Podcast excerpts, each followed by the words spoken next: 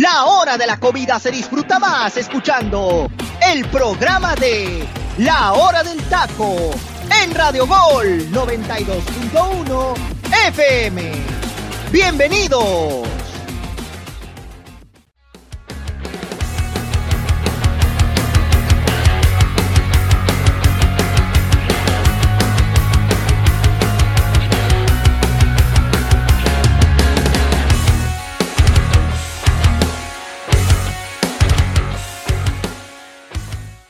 Tal? Muy buenas tardes.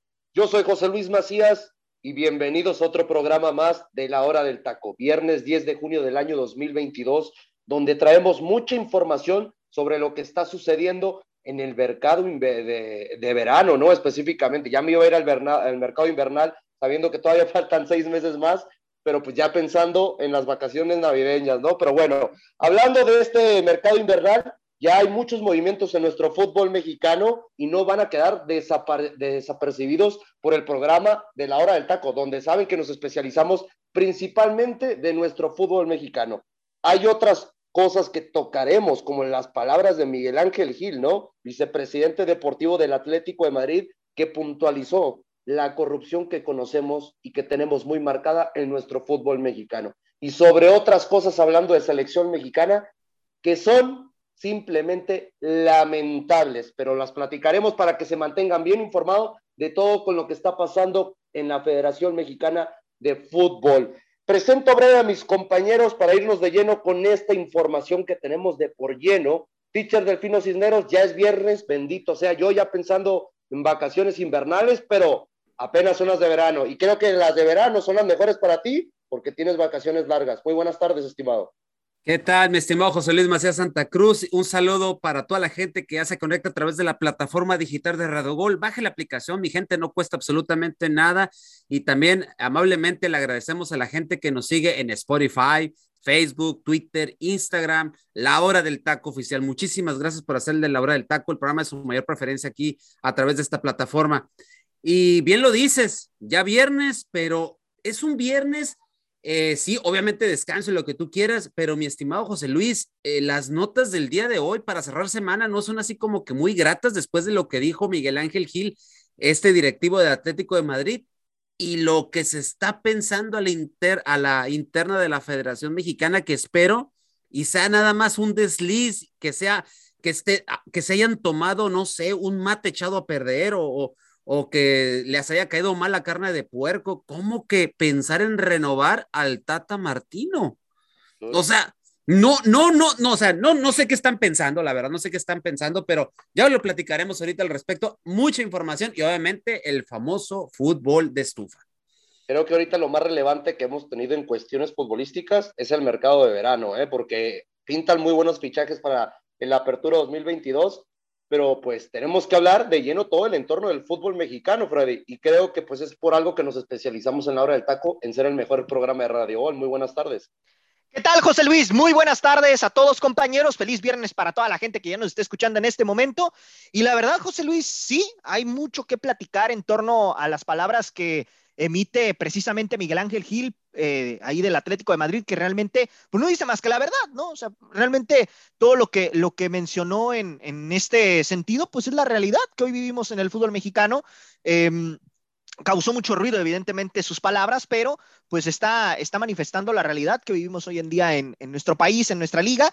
Y por otro lado, lamentable lo del Tata Martino, la verdad que, que pues no, no sabemos en qué está pensando la federación, ¿no? Eh, podrá ser un técnico con experiencia y todo, pero vemos que nuestra selección mexicana no está respondiendo. Así que, bueno, mucho, mucho que puntualizar sin duda alguna aquí en el programa. Y bueno, saludo con gusto al teacher, Angelito, y a ti también, José Luis. Fuerte abrazo y a darle porque hay mucho de qué platicar el día de hoy. Así es, Freddy. Muchas cosas que platicar. Y por último, y no menos importante, Ángel Eduardo García. Muy buenas tardes, hermano. Creo que este fichaje que se pinta, ¿no? Para Rayados de Monterrey, que ya Rodrigo eh, Aguirre, el futbolista uruguayo, se encuentra en la misma ciudad de Rayados. Creo que pinta para ser uno de los fichajes bombas para la siguiente temporada, hablando específicamente de la apertura 2022. Muy buenas tardes.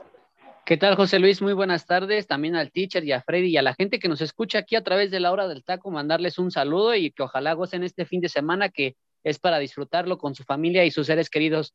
Pues tienes toda la razón, José Luis, en este fichaje. Yo creo que Rayados lo hace con la desesperación de no encontrar un delantero, sobre todo en la parte de Europa. Eh, no pudieron contratar a lo que fue Germán Berterame. Entonces, pues se vienen a lo práctico, ¿no? Al mercado local, al mercado local. Y pues Rodrigo Aguirre, el uruguayo que respondió con los Reyes del Necaxa, a cuando arriba Jimmy Lozano con este cuadro y pues ahí agarra confianza y quedó como uno de los terceros goleadores de ese torneo, ¿eh? Yo creo que no se fijaron tan mal en escogerlo pero esperemos que pueda responder. Sobre todo se le ve que tiene muchas ganas y sabe que está en una institución importante que le puede dar un reapunte para que pues la selección uruguaya por ahí le pueda echar un ojito.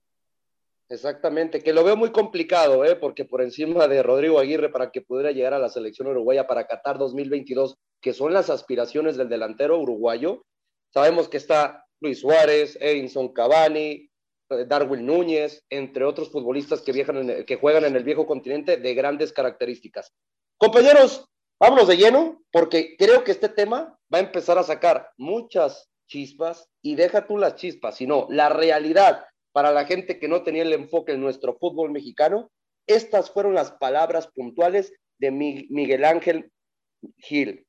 Para quien no sepa quién es Miguel Ángel Gil, es uno de los directivos del Atlético de Madrid que también ha invertido en diferentes áreas del fútbol mexicano, específicamente en ese convenio que se tuvo con el Atlético de Madrid.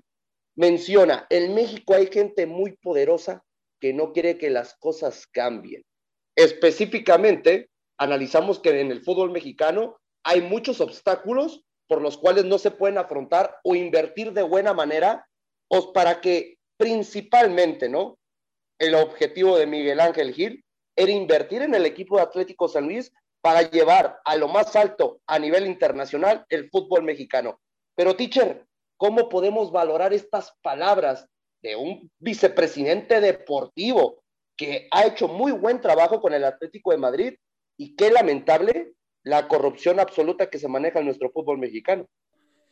Eh, mira, yo creo que para él le resulta de cierta manera eh, pues ahora es que contradictorio, ¿no? Viendo que en España eh, las cosas se, manejan de una manera totalmente diferente. Y si nos vamos a otros fútboles de, otros planetas o de, otros planetas, de otros países, perdón, ya se nota que es viernes. Eh, yo pienso en invierno y tú en otro planeta. Sí, exacto. Sí, por, te digo, ya, yo ya pienso, yo ya pienso en ya fugarme a otro planeta, entonces yo creo un fin de este fin de semana. ya, ya, nos vamos a Marte, teacher, todos, a lo que estaba viendo por ahí. bueno, entonces, eh, retomando el tema, yo pienso que para él, de cierta manera, y para otros, otros eh, gente de otras latitudes, venir a México y empezar a ver los sui generis de nuestro fútbol mexicano, pues les resulta como incrédulo, em, eh, exótico, fuera de lugar. El hecho de que, por ejemplo, aquí quién, aquí quién manda, aquí quién manda en el fútbol mexicano, las televisoras. No nos hagamos, no nos hagamos este, tontos. Aquí las televisoras son las que dicen a qué hora se juega, en qué momento, eh, en qué momento de rating, eh, etcétera, ¿no? Esa es una. Dos, aquí no decide la federación quién es el, el director técnico de la selección. Lo deciden los dueños del balón, o sea, los dueños de los equipos y obviamente aunado con las marcas que patrocinan. Tres, vemos cómo la, hay equipos, bueno, en este caso vuelvo a la selección, vemos como una selección eh, eh, que maneja este país, están los jugadores, no los que viven su mejor momento, sino los que venden más. Y podemos hablar de muchas, de muchas otras cuestiones. una, un torneo donde no tenemos ascenso y descenso. ¿Por qué? Porque resulta ser, como dijo Miquel Arreo en la semana, resulta que tenían que comprobar de dónde venía el dinero de los equipos de la liga de expansión. O sea, ya se tardaron que tantos años en saber quiénes son los que invierten dinero en la liga de expansión. O sea, esa es otra de las situaciones. Que aquí las multas, se paga una multa para seguir jugando en primera división. No hay una justicia deportiva. Cuando el que se corona ya está pensando en que va a entrar a la liga, a la liga grande de fútbol mexicano, pues resulta que no, chiquito, porque le hace falta que los baños tengan agua caliente, por decir una estupidez, como las estupideces que de repente sacan, se sacan de la chistera los directivos del pues, fútbol pues, mexicano. Pues, lo acaban de decir esta semana, que el único equipo certificado para poder estar en primera división es Leones Negros. Imagínate, ni una institución como el Atlante, Atlético Morelia, Celaya, que han hecho bien su trabajo a lo largo de los últimos años para llegar a las instancias finales, conseguir títulos, pueden pasar a la siguiente instancia, que es Primera División en México. ¿Por qué? Ahora porque les interesa, según esto, de dónde viene el dinero de la inversión de cada club, como si no les importara eso en los equipos de Primera División. Ah, eso, hubieran preguntado cuando pasó lo de Veracruz, ¿no? Entonces, pero en fin. Exacto. Eh, eh, podemos hablar de muchos ejemplos de esos sui generis de esta liga. Eh, y, cosa, una cosa curiosa que tocas el tema del Atlante. ¿Se acuerdan hace como un mes y fracción? Decía, el América ya tiene estadio para jugar porque ya sabemos que la Azteca lo van a remodelar por el Mundial del 2026 y era el, estadio, el estadio del de, Atlante, ¿no? Y resulta que en, en, la revisión del estadio del Atlante, en Liga Expansión, decían, no, no puede subir porque su estadio no está apto para primera división. Ah, pero si el América se iba a jugar ahí, ¿no? Entonces, bien contradictoria la situación. Ahora, que hay cosas, que hay grupos que de cierta manera manejan, que hay grupos de poder a la, interna, pues no hay que ir tan lejos. Lo vimos en la final. Grupo Orlegui contra Grupo Pachuca han dominado las dos finales de los dos últimos torneos. Y aquí nos damos cuenta de qué lado más caleguana. Y nos damos cuenta que el 2023, y lo dijimos ahí en, tu podcast, mi estimado José Luis y Angelito, en De Terreno Fútbol, que, los invito a escucharlo, no tiene pierde el, el podcast. Eh, hablábamos de cómo eh, Irarragorri va a ser el próximo presidente de la federación, un plan que ya está cantado y aparte ya hay una lista de técnicos buscándole lugar al Tata Martino, contradictorio a lo que más a rato vamos a platicar. Entonces, José Luis, ¿tú crees que este señor, si viene y no conoce el entorno y empieza a conocer lo que es la cloaca del fútbol mexicano, pues obviamente se va para atrás y empieza a decir lo que dijo. O sea, yo sé, Freddy, hace rato dijo Freddy, no está descubriendo el hilo negro, ¿no? Ni el agua tibia, pero sí, pero sí, en, pocas palabras, para alguien que viene a invertir, que viene a dejar de cierta manera una, una enseñanza de, otro, de, otra latitud, como lo es el fútbol español, al fútbol mexicano, pues entonces ahí donde dice el señor en el diario Olé, que la verdad se le hace este, impensable lo que sucede en los adentros de lo que es la Liga MX. No, y teacher, y para la gente que no conoce a Miguel Ángel Gil, yo les puedo decir, ¿eh? es uno de los mejores directivos hablando en el ámbito internacional. No por algo hemos visto que en este proceso de los últimos 10 años el Atlético de Madrid se convirtió en un equipo grande en el fútbol europeo, porque él fue el, fue el directivo que formó parte de esa realización de los fichajes que llegaron mediáticos en su debido momento. Imagínense, él fue principal factor para que hace pocos años Joao Félix llegara al equipo del Atlético de Madrid. Hay otras palabras que me llaman muchísimo la atención y me voy contigo, Ángel, que menciona el, el dirigente español. Hay gente muy poderosa que no quiere que las cosas cambien, intuyendo, no sé si les importa o no, pero creo que pudiera ser lo mejor que es el control económico y las ventas centralizadas en derechos. Obviamente sabemos que esos derechos son directamente a las cuestiones televisivas. ¿Qué podemos tomar como referencia estas palabras del dirigente español? Pues que se están basando prácticamente en lo que ellos manejan en la Liga Española, ¿no? Con su presidente eh, Tebas, que es el que de alguna forma va llevando un control en la cuestión de derechos de transmisión, en la cuestión de cuánto pueden gastar los equipos para que no tengan algún tipo de deuda. Y yo creo que es por eso que Miguel Ángel Marín da estas declaraciones, pero también yo siento que un poco con despecho, ¿no? Porque si seamos, seamos un poco analíticos, ¿no? Qué casualidad que cuando ellos invierten aquí en la Liga Mexicana con el Club Atlético de San Luis, ¿cuánto tiempo tardaron para poder dar ese tipo de declaraciones? Y se me hace muy curioso porque porque lo hacen ya después de que tuvieron que pagar una, una multa de 120 millones donde los mismos directivos del Atlético de Madrid estaban más que molestos con el mismo presidente eh, Alberto Marrero, quien ya fue sustituido ahora por otro nuevo presidente, precisamente por este fracaso deportivo que sufrió el equipo, que hoy ya se encuentra en otras condiciones, pero yo creo que también viene una parte de coraje de ellos al tener que pagar algo que pues para ellos dicen, no, o sea, deportivamente tendríamos que descender, ¿no? Tal vez, pero pagar 120 millones de pesos para poder todavía seguir jugando en primera división cuando tienes un reglamento de que no hay ascenso ni tampoco descenso, como que no les cuadra ese aspecto, ¿no? Pero bueno, yo creo que los del Atlético de Madrid tienen un mucho mejor este un mucho mejor manejo, ¿no? En cuestión de su liga, tanto los equipos rivales que ellos tienen, tanto igual en su liga de ascenso, creo que ellos van, ven un control mucho mejor, ¿no? Que, que llevan esto, ahora sí que una, una auditoría de todos los equipos y que ven que también es, o tratan de hacerlo un poquito benéfico para la liga española. Hoy yo creo que cuando empiezan a darse cuenta de lo que hay dentro de las cloacas, pues se dan cuenta que nuestro fútbol mexicano está más que manchado. Pero yo creo que no solamente es en el fútbol mexicano, ¿no? Yo, yo lo veo también en otros fútboles de otros países, pero obviamente no. Cuando eres nuevo y tratas de alguna forma de eh, ser como el favorito de los dueños o ser bien visto, porque aquí hay que ser sinceros. Si a los, si a los dueños de cada uno de los equipos les caes bien, sobre todo al grupo que tiene la mayor, este, la mayor parte de la decisión, automáticamente estás dentro. Y si no, van a hacer lo posible para sacarte, tal y como lo mencionaron con el caso de Veracruz.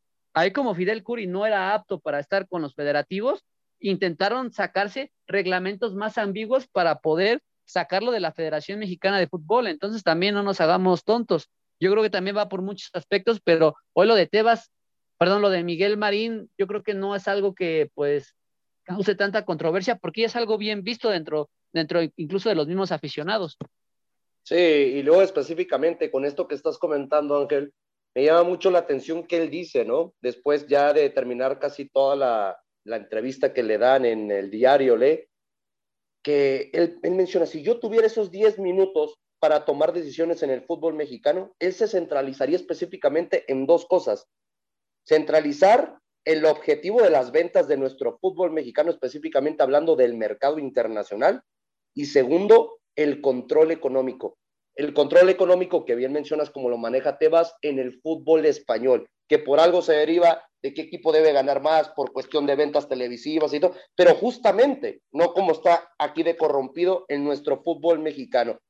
Freddy, otra cosa que no podemos dejar desapercibida de lo que menciona el directivo español es que dice, me gustaría pensar que los dirigentes cambiarán en términos generales. ¿Realmente crees que en un tiempo no muy lejano nuestros vicepresidentes, directivos, dueños de nuestro fútbol mexicano tendrán realmente un poquito de corazón y mirarán por el interés del público, que son las familias, las, familias y la misma afición mexicana? Yo la veo muy complicada, la verdad, en todos los aspectos, porque desgraciadamente ahorita el fútbol mexicano está priorizando lo económico por encima de lo deportivo. Y no es de hoy, lleva ya mucho tiempo. Y el claro ejemplo es la poca capacidad o el poco interés que le dan a las fuerzas básicas de sus equipos. Porque no nos hagamos, compañeros, equipos que tienen dinero traen extranjeros a morir. Ahí está el caso de Monterrey, ahí está el caso de Tigres, ahí está el caso del mismo América, ¿no? Que son extranjeros que, que en su momento puede que eh, le den algún tipo de, de adeptos importantes a Monterrey, eh, perdón, al equipo. Teacher, adelante. Freddy, ya no metas en la ecuación de la América en estos momentos, por favor. No, no, no, digo, yo, yo lo pongo como ejemplo porque también tiene muchos por favor, No, no, es que, no, no, no, a ver, yo sé para dónde va el teacher de Fino Cisneros, ¿no? Con la vergüenza de la directiva que están teniendo sí, no, no, no, dos equipos grandes que deberían de gastar por encima de los otros equipos nada mediáticos. Correcto, correcto. Yo más que nada aquí a lo que iba es eso, ¿no? O sea, ahorita ya no se le da oportunidad a la cantera como antes. Ahorita, si nos ponemos a analizar, el fútbol mexicano está plagado de extranjeros que, la verdad, muchos de ellos están nomás de paso, o sea, realmente no tienen nada que hacer en México. Y por otra parte, los mexicanos están quedando en el olvido. Y el claro ejemplo se está viendo reflejado hoy en día en nuestra selección nacional, con la baja productividad que estamos teniendo en los partidos que en teoría deberíamos estar eh, ganando por goleadas. Ahora, otra cosa que a mí me llama la atención que, menciona como puntos eh, importantes esta, este directivo, ¿no? Eh, menciona también el hecho de invertir directamente en poder erradicar la violencia en los estadios, porque la verdad, compañeros, es una situación que desafortunadamente seguimos teniendo en el fútbol mexicano. ¿Y por pero, qué? A ver, Freddy, pero no solamente en, México, en toda Latinoamérica. Sí, sí, sí, sí, pero ¿por qué? Por las famosas barras, José Luis, que no las quieren eliminar, no las quieren erradicar. Erradicando las barras, la violencia va a bajar como no tienen idea en México. O sea, en el, en el sentido de, de, los estadios, quiero decir.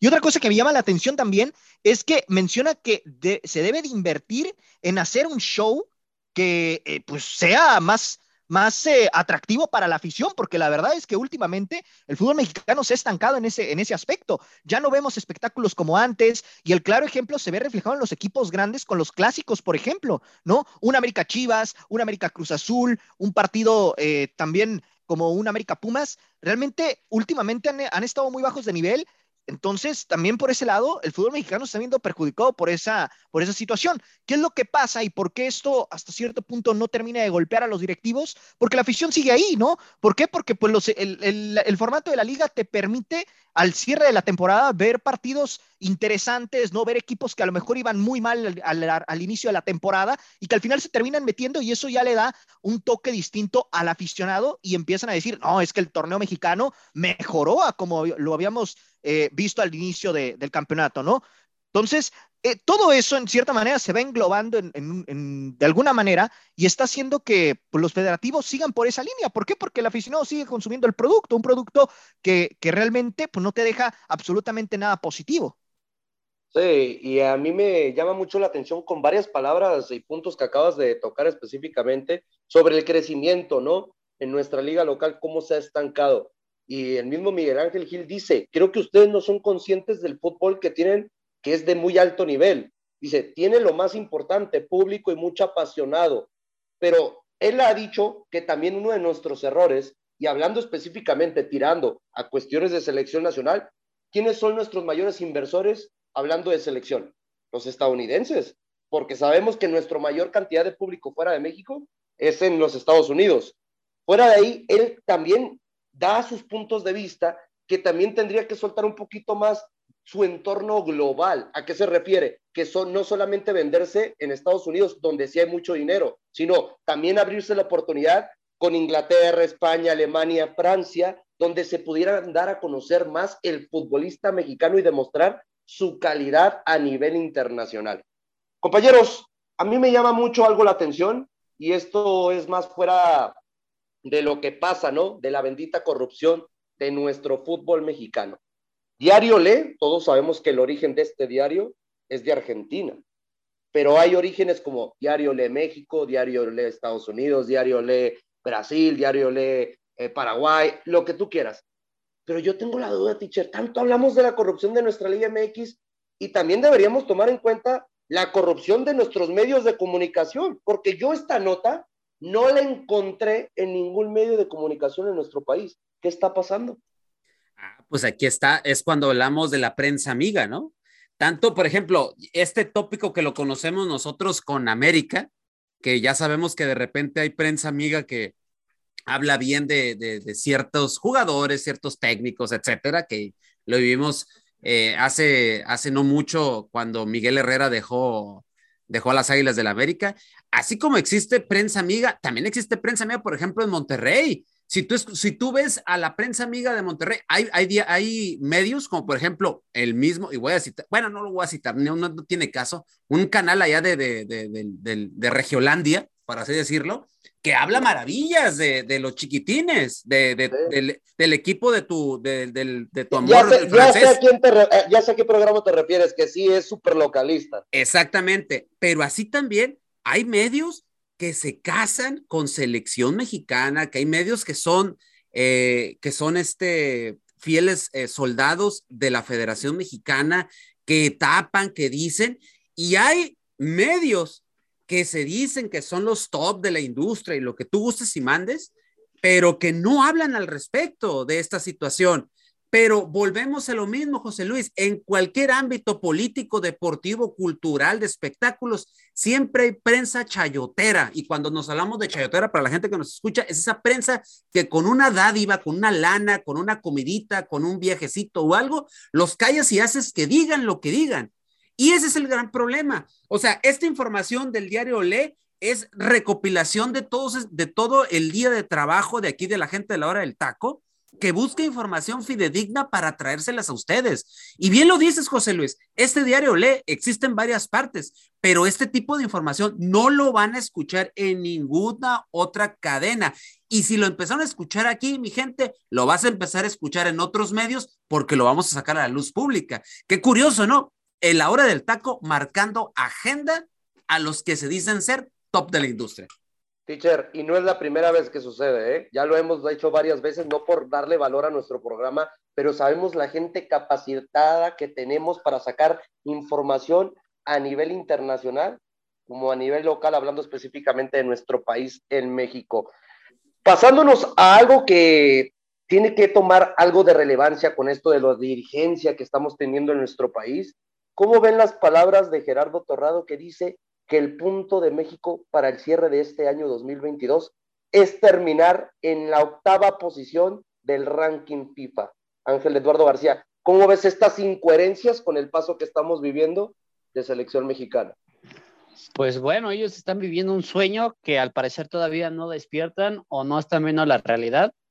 Creo que se quieren morir con pensamientos y aferrarse a lo que vivieron del pasado, ¿no? Porque yo veo a un Gerardo Torrado que platica maravillas y habla del por qué escogió al Tata Martino o se optaron por, por firmarlo como director técnico de la selección mexicana, por lo que hizo en un equipo en los Estados Unidos como el Atlanta United, que lo hizo campeón, que la forma en cómo jugaba. Pero cuando tenemos que irnos a la parte de la realidad, hoy los federativos creo que están más que cegados y no han visto que en verdad esta selección no tiene pies, no tiene brazos, no tiene nada. Simplemente parece un, un gusano, se va arrastrando a lo que le va llegando, ¿eh? muy, pero muy, muy malas decisiones han tomado esta Federación Mexicana de Fútbol. Creo que hoy nos damos más cuenta y confirman ellos mismos que lo más importante es cuántos patrocinios podemos tener en selección mexicana, cuánto dinero puede ingresar a la cúpula de la federación y seguir enriqueciendo a los mismos federativos y a los mismos dueños del fútbol mexicano, porque pues con esto nos damos cuenta que cada vez importa más, más el dinero. Yo lo veo muy imposible que eh, México pueda llegar a un ranking como número 8 de FIFA, para mí México siempre va a seguir número 15, número 15. Si llegamos al 10 es un milagro, pero también hay que hablar de cómo se maneja este ranking FIFA. O sea, también el ranking FIFA es muy voluble. Entonces, también por ese aspecto, pues, eh, los, ahora sí que hay que ver cuántos puntos o victorias puedes cosechar y saber qué tanto beneficio te puede dar con respecto a las elecciones que están por encima de ti. Pero aquí sabemos que aquí no importa el ranking FIFA, aquí lo que importa es qué es lo que vayas a demostrar en un mundial cada cuatro años, porque en verdad ahí es donde te das cuenta cuál es el tope de nivel futbolístico que tiene cada una de estas selecciones, y hoy México no lo tiene ni como para estar en el top 10. Para mí México tendría que estar en el top 15.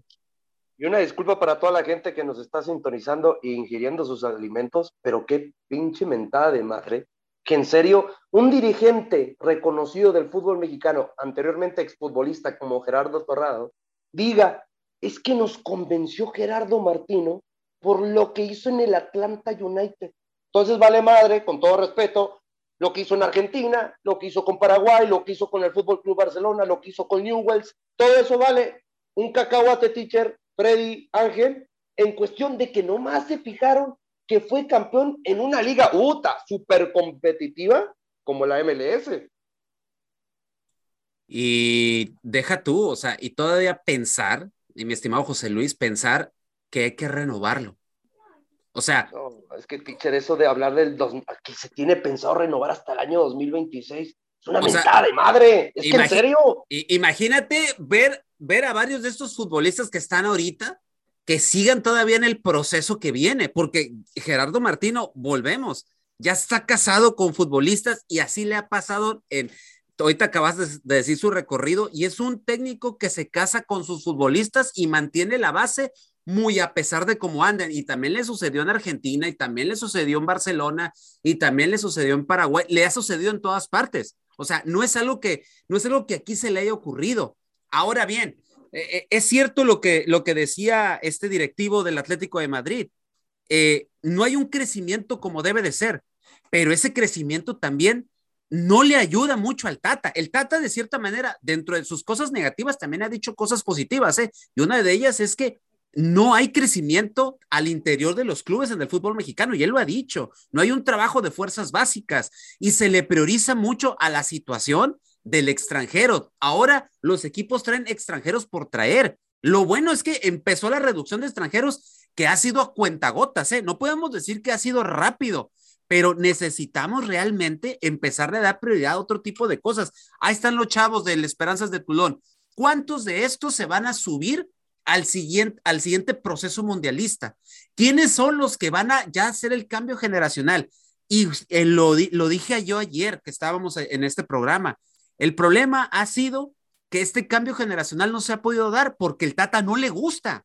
Al Tata no le gusta trabajar con jóvenes, él quiere trabajar con jugadores experimentados para dar resultados de manera inmediata. Ese es uno de los grandes problemas. Y aún a pesar de que eso pasa, otra de las cosas, no tenemos un funcionamiento claro. O sea, sin funcionamiento claro y sin saber qué es lo que pasa en Qatar, ¿ya estás pensando en renovar? Se me hace una soberana estupidez de parte de Torrado y compañía.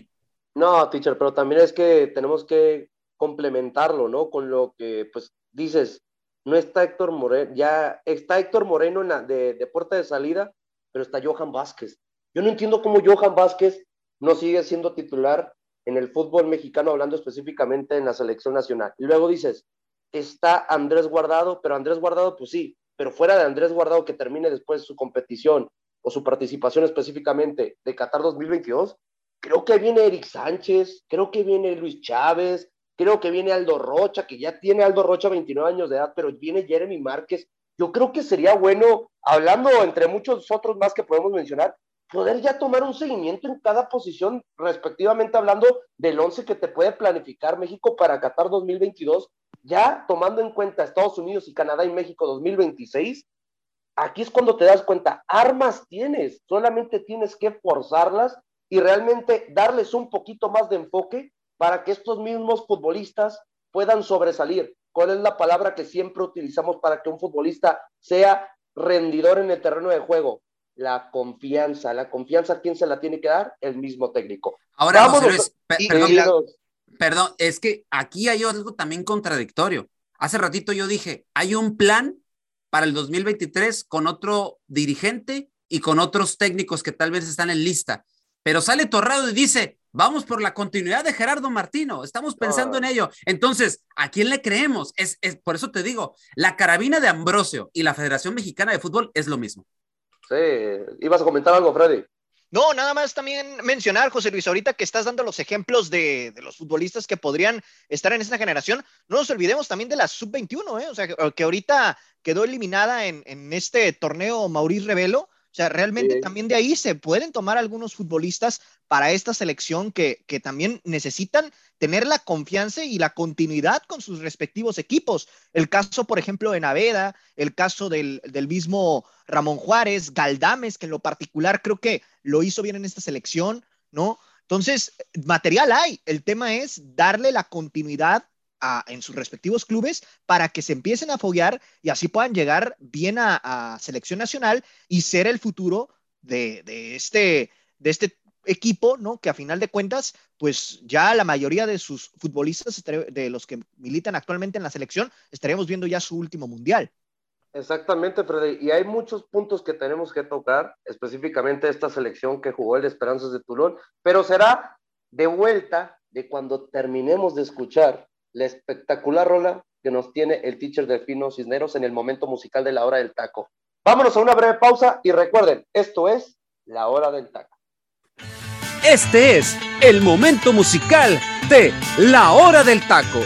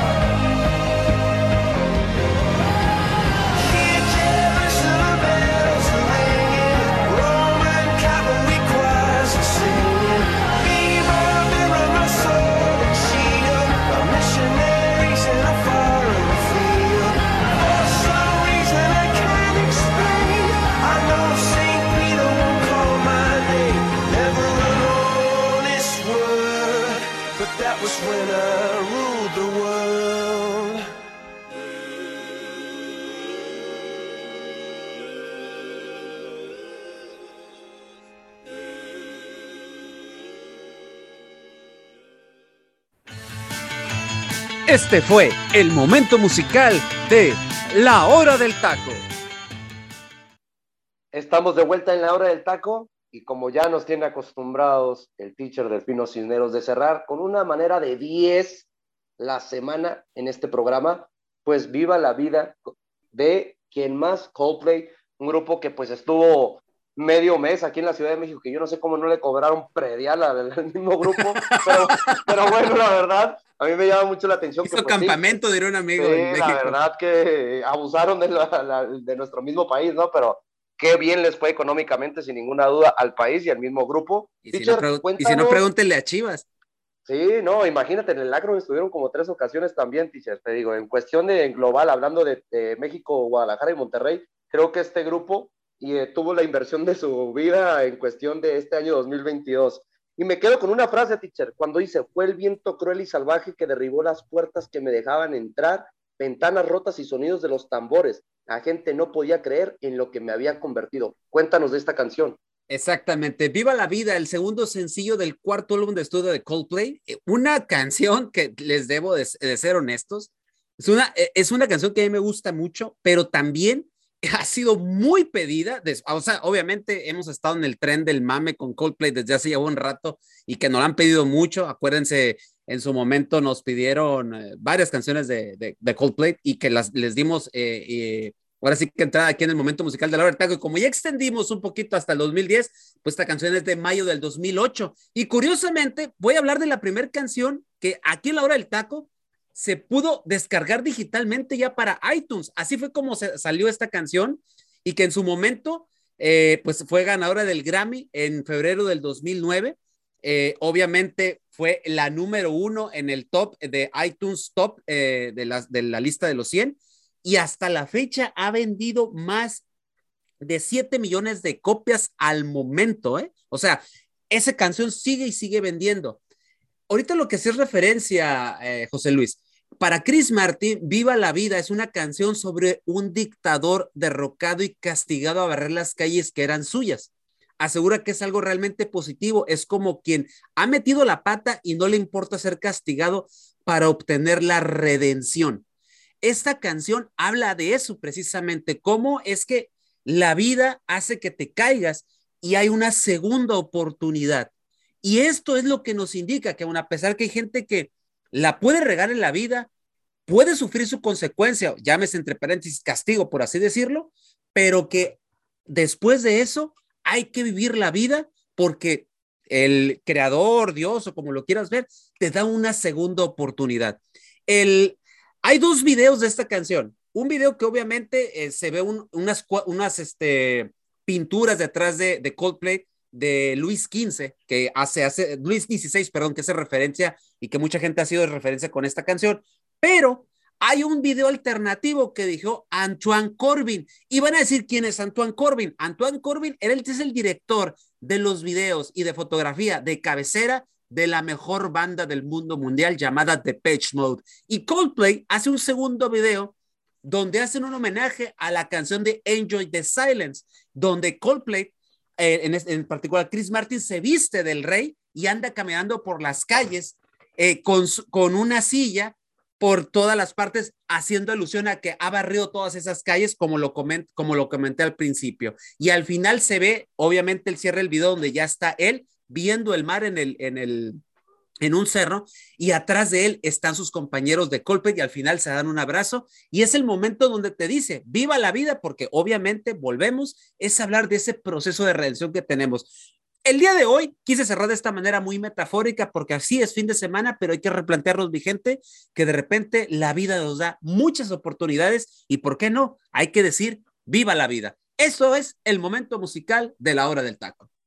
Y sí, teacher, qué tropiezos nos da, pero también pensar en estas cosas que están pasando con nuestra selección mexicana, ¿no? Porque uno dice, ah, bueno, ya no continuará el Tata Martino, pero te vienen con este tipo de respuestas, este tipo de declaraciones, te das cuenta que la vida sí es linda, pero también como te gust- le gusta darte madrazos, ¿no? Ángel Eduardo García, eh, ¿quieres comentar algo sobre la Te canción lo sé que- confirmo. Sí, es cierto.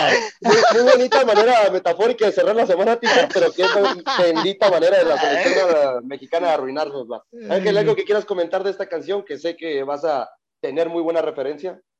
Bueno, pues, ¿qué te puedo decir? Coldplay, para mí, una de las bandas este, de pop actualmente, pues, muy populares. Esta canción, pues, sí le da cierto nivel de, de popularidad, pero sobre todo por el disco, ¿no? El sencillo fue muy bueno, fue muy vendido, como lo comenta el teacher Delfino, y curiosamente, ¿no? Es donde empiezan a ver esta rebeldía de, las, de, de los músicos en el ya no querer tener algún tipo de socio eh, discográfico y Exacto. poder lanzarlo a través de plataformas digitales cosa que después este, pues, revolucionó ahí la industria musical y también sobre todo en el aspecto de que ahora en ese tiempo, pues el fan tenía la oportunidad, ¿no? De pagar cuanto quisiera por un disco. Y eso me hace recordar a una banda que se llama Radiohead, que utilizó el mismo formato con uno de sus discos es- este, llamado In Rainbows, que prácticamente lo puso en subasta, ¿no? ¿Cuánto me quieres pagar por, por escuchar este disco? Lo que tú quieras y te lo damos gratis en un formato MP3 y que a partir de la música, bueno, la industria musical fue donde se empiezan a dar cuenta que venía una revolución ahora con la parte del streaming, que es lo que, lo que hoy tenemos, ¿no? Como diferentes tipos de reproductores como Spotify y, y otros más que están por ahí que son eh, servicios de paga, ¿no? Sí, ya temas un poquito más extradeportivos y todo eso, pero qué bonito era, ¿no? Cuando realmente salía un disco de una banda de tus, bueno, específicamente hablando de una de tus bandas favoritas, y tenías que ir a buscar a tu centro, a, tu centro comercial más cercano para ver si todavía tenías la posibilidad de encontrarlo, porque sabíamos el golpe mediático que tenía, pues ya dicha respectiva banda, ¿no? Pero bueno, Freddy, algo que quieras comentar antes de irnos de lleno otra vez con lo que es nuestro fuerte, que es el fútbol internacional. No, pues vaya forma de, de cerrar la semana y como bien dijo ahorita, el, lo- como más bien dijiste tú, hermano, de que la vida nos- de repente nos da ciertas alegrías y de pronto ciertos fregadazos, ¿no? Y pues digo, la verdad es que la canción metafóricamente pues sí te, te manifiesta eso, ¿no? A mí, a mí me dio risa ahorita lo que dijiste porque justo en cuanto dijiste eso, ¡pum! Me llegaron aquí algunos mensajes y dije, ok, confirmo. sí, Y, bueno, mira que, y mira que tú, Freddy, puedes confirmar que Viva la Vida es como si fuera algo muy particular para ti, ¿eh? Correcto, Sí, sí. correcto. Pero siempre hay que levantarse, siempre hay que levantarse de los fregadazos porque de eso se trata esto. Exactamente. Exactamente. Y para la gente que no sabe, ya tendrán la oportunidad de conocernos un poquito más allá ¿no? personalmente y entenderán por qué estas palabras hacia nuestro compañero Freddy López. Correcto. Compañero, eh, tenemos que hablar, compañeros, de lo que pasó con México, ¿no? En las semifinales del Esperanzas de Tulum. Yo creo que tuvo una buena participación fuera de que este resultado, pues sí, es 4 por 1 a favor de la selección francesa, la anfitriona que ha ganado entre 5 o 6 ocasiones dicho torneo que se juega en su mismo país. yo creo que hay muchas cosas que rescatar, pero principalmente te pregunto a ti, teacher. Sabemos que los futbolistas que fueron a esta participación es sub-20, ni siquiera llegan a la categoría sub-21, sub-23, que el tope de este torneo es la categoría sub-23. Realmente con lo poco que vimos de estos futbolistas durante estos cuatro partidos, creo que hay muchas cosas que rescatar, específicamente hablando de futbolistas en específico. Correcto, José Luis. Eh, por ejemplo, pues citar, ¿no? Y, y ayer lo comenté, eh, Ramón Juárez, que hizo, pues ahora sí que tuvo, mucho, tuvo sus oportunidades muy pocas, eh, con decir que ayer José Ramón se equivoca en sus apreciaciones, eh, pero muy ¿Otra pocas. vez? ¿Otra vez? Digo, por enésima vez, ¿no? Pero viva la ¿Eso es vida. algo nuevo? Pero viva la vida. Recuerde, gente, José Ramón es un Pokémon, no vive con una coherencia en su cabeza, pues es como que pues, también nosotros tratamos de apoyarlo, pero pues no se deja. Continúa, Sí. teacher. Viva la vida. Entonces, Exacto. bueno, entonces, eh, Ramón Juárez, te digo, de haber sido de cierta manera relegado en América porque pues, las oportunidades fueron a cuenta, fueron oportunidades, pero pues no se aprovecharon por cuestiones que ya sabemos todos, pero después de haber vivido un proceso con San Luis y ser hoy un referente de la defensa de San Luis y ser de cierta manera el capitán de esta, de esta selección, a mí me llama la atención, ¿eh? O sea, me llama la atención y me, y me deja contento porque a fin de cuentas es alguien que salió de Fuerzas Básicas de América. Está por ahí, por ejemplo, Santiago Muñoz, que también sabemos que ya está en el viejo continente jugando, pero que también es una promesa eh, a mediano plazo, ¿eh? que puede también despegar. Está el viejo conocido de América, otro, otro americano, Santiago Naveda, Santiago Naveda que lo hemos visto y sabemos de su capacidad y su calidad. Eh, hay muchos, eh, hay muchos este, jugadores, los quiero dejar ya a su consideración también para que los demás opinen, pero a mí para, para, para mí, para esos tres, son de las cosas importantes y una selección que deja, yo sé, no, ayer ustedes, lo, lo, los que estuvieron aquí grabando con nosotros eh, la hora del taco que estuvimos haciendo este programa, estuvimos platicando y mirábamos que le faltaba gol a este equipo, pero que de media cancha y de defensa eh, andaba de cierta manera bien. Entonces, hay esperanzas en esto. Yo fui de los que yo dije que este México podía sacar el resultado, pero pues obviamente tenías enfrente a un rival que sabemos que hablando potencialmente tiene muchísima calidad y lo demostró al arrollar literalmente a, México. Y aparte que este México entró totalmente desconcentrado, entró, no entró enchufado al terreno de juego, tal vez hubiera perdido eh, a lo mejor no tan escandalosamente, pero cuando entras desenchufado, entras sin una concentración y que de inmediato te hacen reflejo en el marcador, tu mentalidad cambia, tu chip cambia y ya estás jugando con el temor de, de que no pase un desastre como lo que pasó en este torneo Esperanzas de Tulón o mejor conocido como Mauricio Revelo.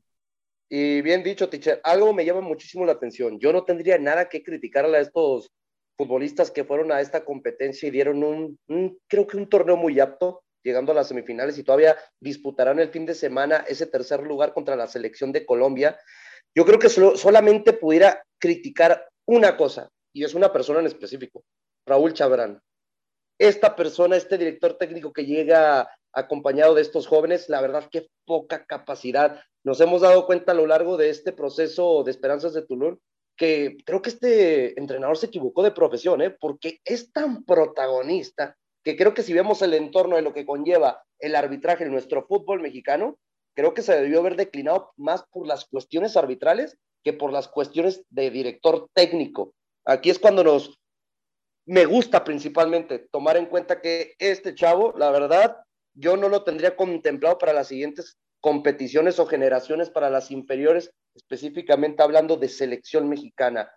Ángel Eduardo García, fuera del buen funcionamiento que, que, vimos de la selección francesa, que sabemos que la selección francesa, ya lo platicaron ustedes ayer, y yo mientras los escuchaba, miraba a muchos futbolistas de esta lista y la mayoría ya habían debutado en primera división de su liga, cosa que también en México ha sucedido con Naveda, con Herrera, con Santiago Muñoz, Pisuto, Guzmán, Rivas, entre otros, para no mencionar una larga, larga lista, ¿no?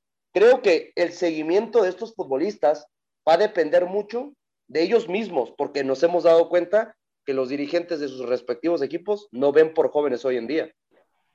Así es, José Luis. Yo creo que una de las ventajas que tiene esta generación es que, como lo comentas, ¿no? Están jugando en primera división y por lo menos van a tener este seguimiento y que les puede dar oportunidad de seguir este, generando una nueva, una nueva expectativa con esta selección. Hay que recordar que lo que sirve precisamente para este torneo que es Esperanzas de Tulum, o mejor conocido como Maurice Gebel, este, la situación es que con esta base es con lo que se empieza a trabajar para Juegos Olímpicos, es lo que se va a trabajar para París. Entonces, este, podría ser una situación, pues, que, que tenga más que nada experiencia para estos jugadores y que ojalá no se pierdan y que puedan, pues, seguir siendo protagonistas en sus propios equipos o por lo menos tener minutos, ¿no? Porque la verdad es que la mayoría de estos jóvenes han tenido minutos en primera división. O sea, no estamos hablando de, de jugadores de la sub de la sub-20 que juegan en su categoría con los equipos de, ahora sí que con los equipos inferiores, ¿no? Sí, Esta vez y- no pasa así.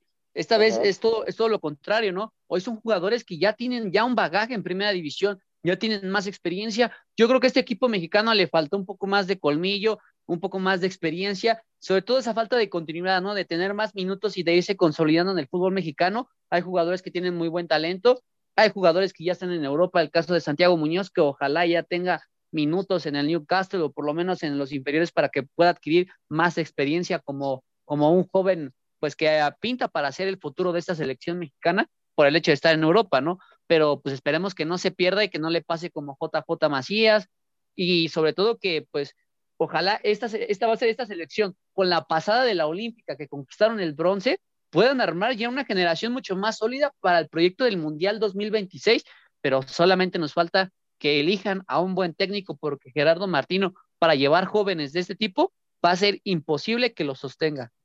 Y hay algo que bien mencionas, ¿no? La falta de continuidad debido a que pues el Tata Martino no, no le gusta trabajar con jóvenes.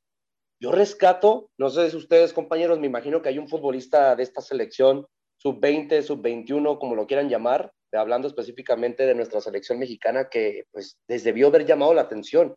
Yo me quedo con la espectacular oportunidad de Jorge Rubalcaba, ¿eh? este chavito canterano de los Pumas, qué bien juega, y creo que André Lilini, que ya le dio esta continuidad, y él lo debuta la temporada pasada con el equipo universitario, yo creo que realmente lo debería de tener contemplado para ser titular para la siguiente temporada, sus 20 años.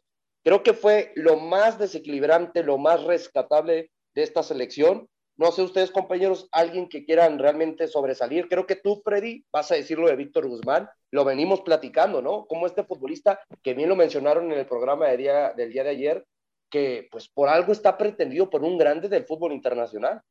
Así es, efectivamente. Y fíjate que más allá de, lo de Guzmán, ¿no? Que ya lo comentamos en programas pasados, lo del interés por, por el Milan.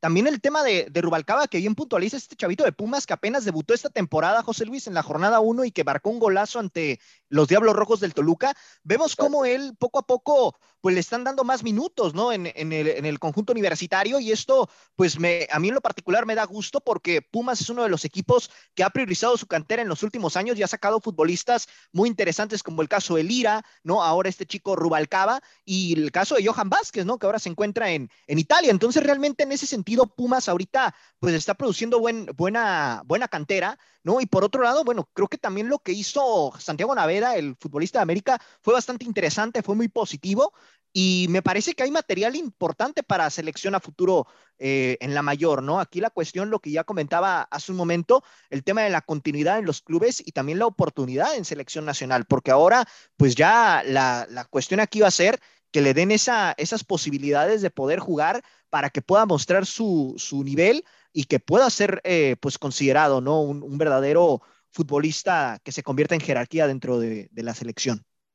Así es, pues lamentablemente, como bien lo mencionamos, ¿no? Pues quedaron en semifinales, pero pues estarán disputando este tercer puesto que realmente si lo llega a conseguir la selección mexicana será de una manera que tendremos que aplaudir este proceso fuera de lo que yo les comento del mal manejo técnico, que es cuestión personal. Y si ya quieren saberlo, tendrán la oportunidad en otros programas de decirles específicamente por qué pienso que este entrenador no está capacitado para disputar un puesto tan importante como son las inferiores de selección mexicana. Brevemente, compañeros, no podemos irnos y cerrar la semana sin hablar lo que está pasando en el mercado de transferencias en nuestro país.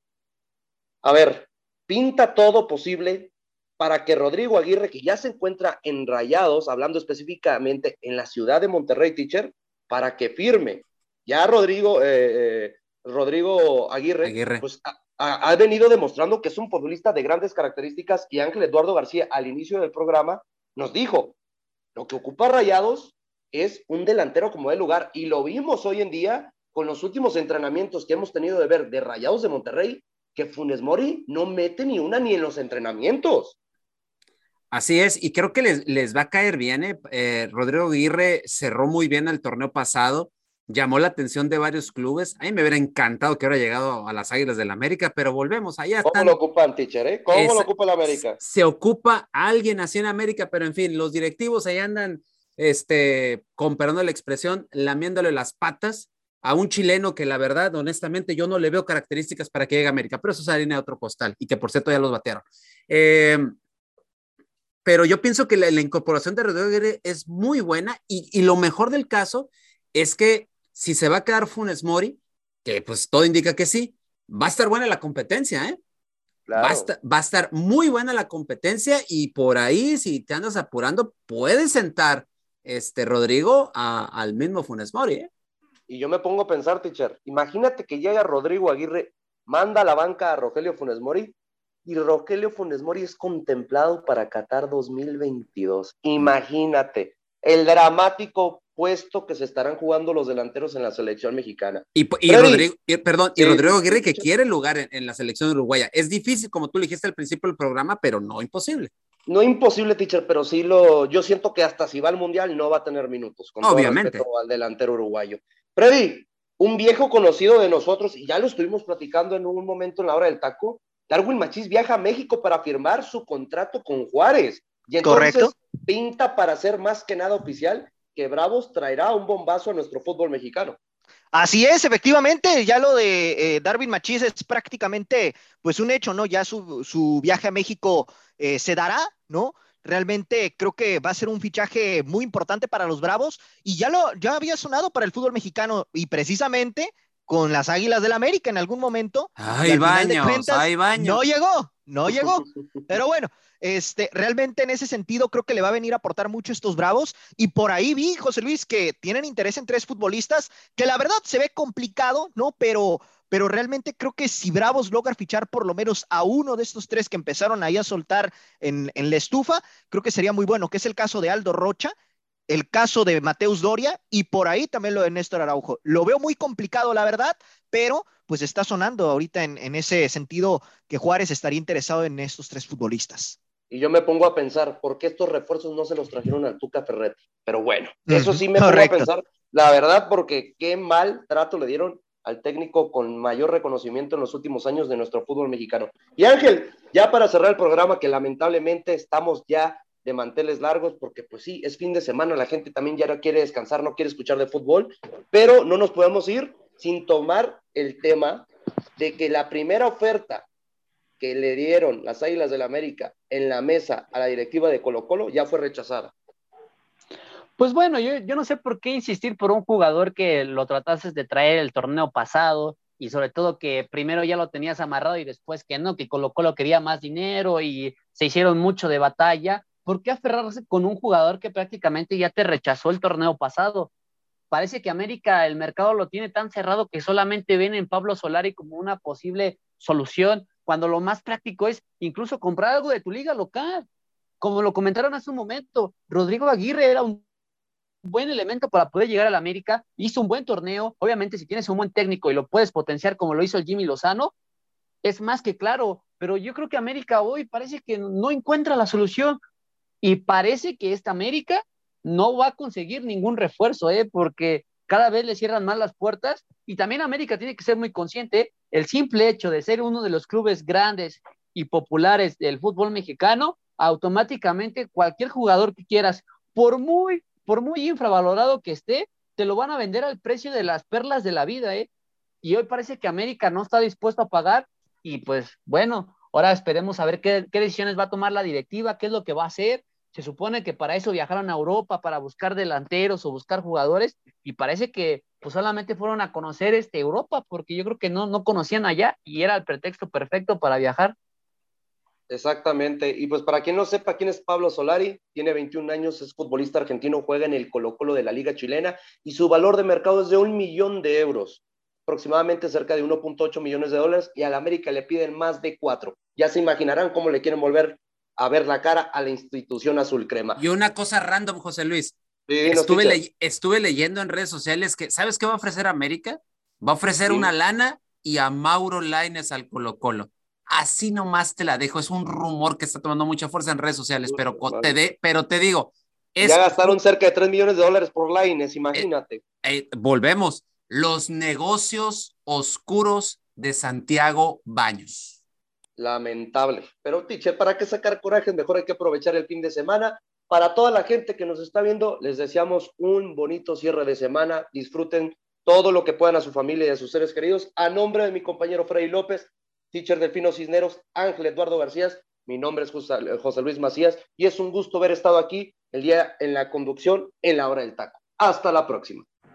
Gracias por haber sintonizado una emisión más de La Hora del Taco. Recuerda que de lunes a viernes nos puedes escuchar en punto de las 2 de la tarde hora centro, 12 del Pacífico, con la mejor información, tema, debate, polémica, análisis y mucho más a través de Radio Gol 92.1 FM.